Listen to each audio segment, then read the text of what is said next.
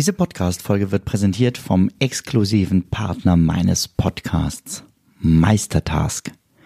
Meistertask ist eines meiner wichtigsten Werkzeuge für die tägliche Arbeit. Mit Meistertask plane ich alle meine Projekte alleine oder im Team. Meistertask ist mein Mittel der Wahl, um weniger zu verwalten und so mehr zu schaffen. Werde auch du jetzt noch produktiver mit Meistertask. Mehr Infos über Meistertask findest du unter benjaminfleur.com slash meister. Atlantic für die, die weniger mehr wollen. Hallo und herzlich willkommen zu dieser neuen Folge. Jahresplanung mit Essentialismus. Ja, wie soll das gehen? Ich habe gedacht, ich ähm, greife auf einen ganz alten Blogartikel von mir zurück, zu dem es tatsächlich noch keine Podcast-Folge gibt, die aber wie die Faust auf Auge hier zu dem Thema passt. Zunächst mal, wir sind ja am Anfang des Jahres, wünsche ich dir ein gutes neues Jahr. Aber was macht dieses Jahr dann eigentlich gut? Und ich rede jetzt nicht nur von Corona, sondern was macht überhaupt ein Jahr gut? Die meisten würden antworten Glück oder Gesundheit. Denn ohne körperliches Wohlbefinden ist alles andere einfach wertlos. Und für unsere Gesundheit, da können wir einiges tun und andere Sachen besser sein lassen. Auch das wäre unter Essentialismus-Aspekten sicher ein spannendes Thema. Aber es gibt eben keine Garantie für Gesundheit. Es gibt Menschen, die noch so sehr nur die besten Lebensmittel essen und viel Sport machen, die leider trotzdem krank werden. Um am Ende eines Jahres bewerten zu können, ob es gut war, ist es unerlässlich, sich Ziele zu setzen. Und nur mit konkreten und messbaren Zielen ist eine ehrliche Bewertung der vergangenen zwölf Monate dann möglich. Doch bevor wir zu diesen Fehlern kommen, die man machen kann, wenn man essentiell sein Jahr planen möchte, möchte ich dir kurz ähm, was sagen zum letzten Jahr.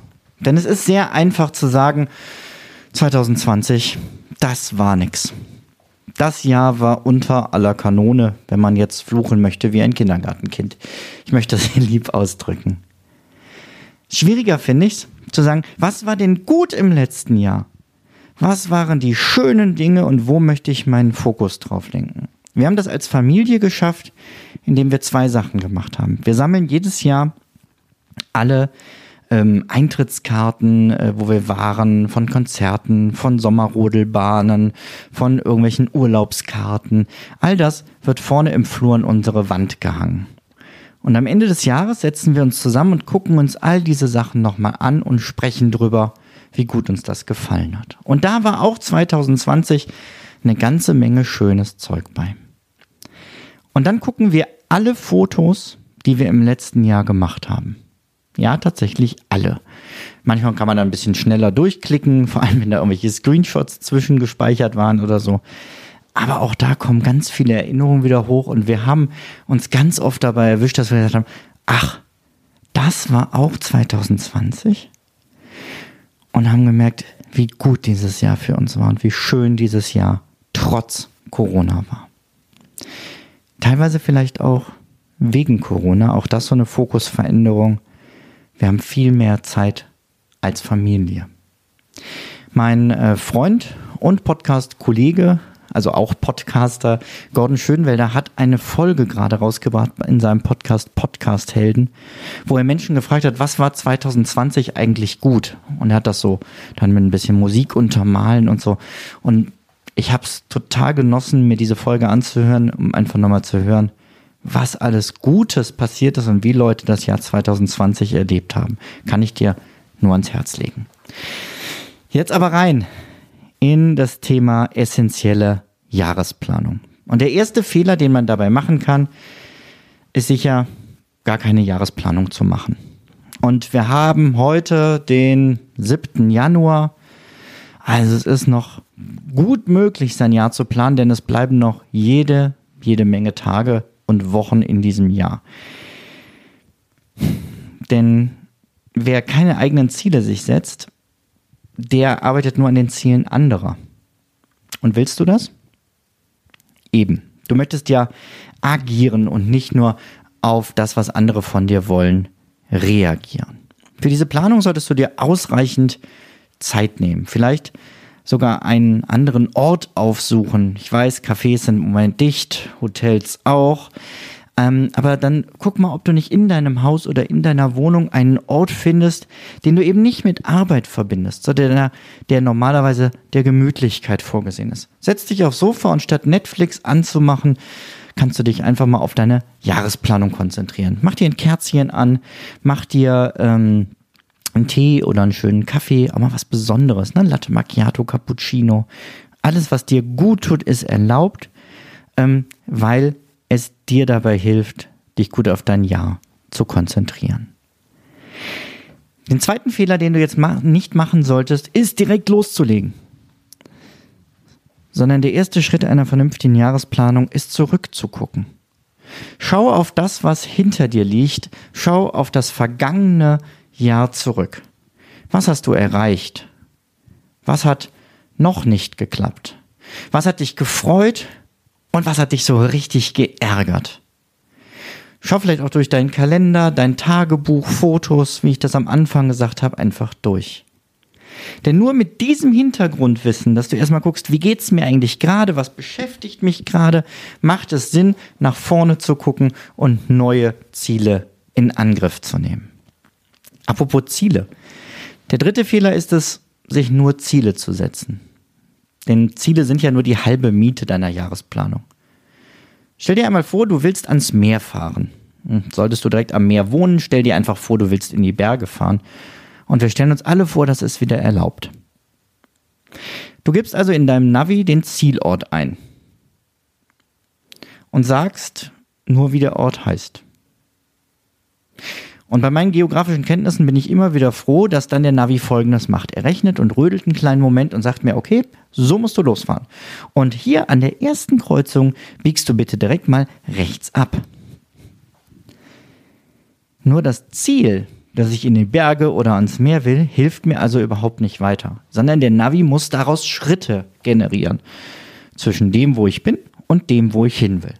Und das ist genau das, was du bei deiner Jahresplanung auch machen musst. Setze dir für jedes Ziel mindestens zwölf Schritte.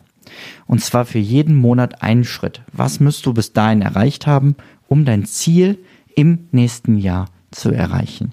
Und da wir hier im Essentialismus-Podcast sind, bitte, bitte, bitte setz dir nicht zu viele Ziele. Wenn du realistisch, ich sag mal, maximal fünf Ziele solltest du dir setzen. Und das sind schon private und Arbeitsziele. Maximal. Je weniger, umso besser.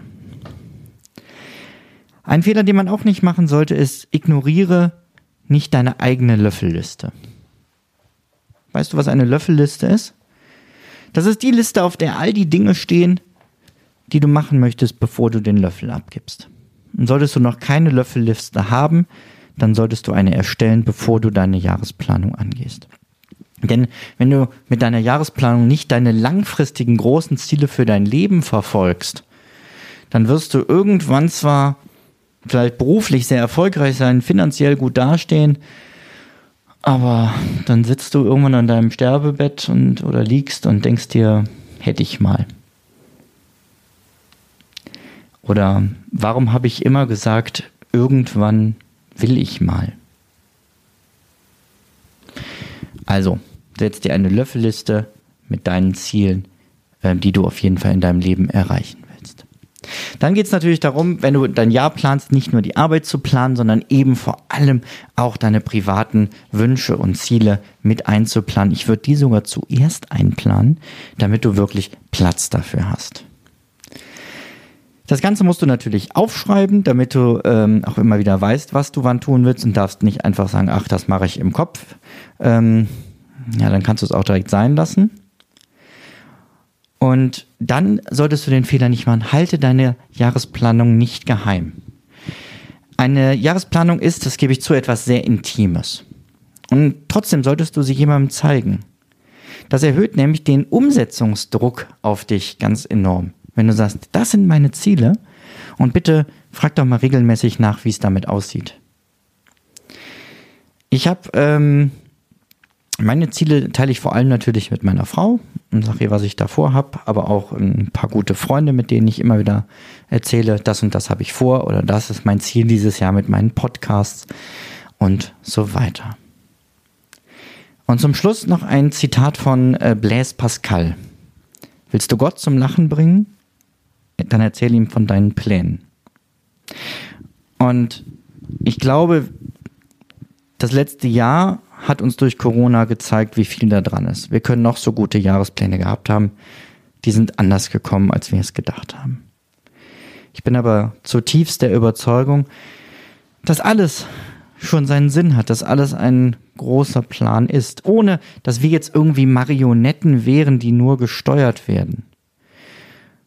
Und dieser große Plan macht auch eine individuelle Planung des Jahres nicht ähm, obsolet.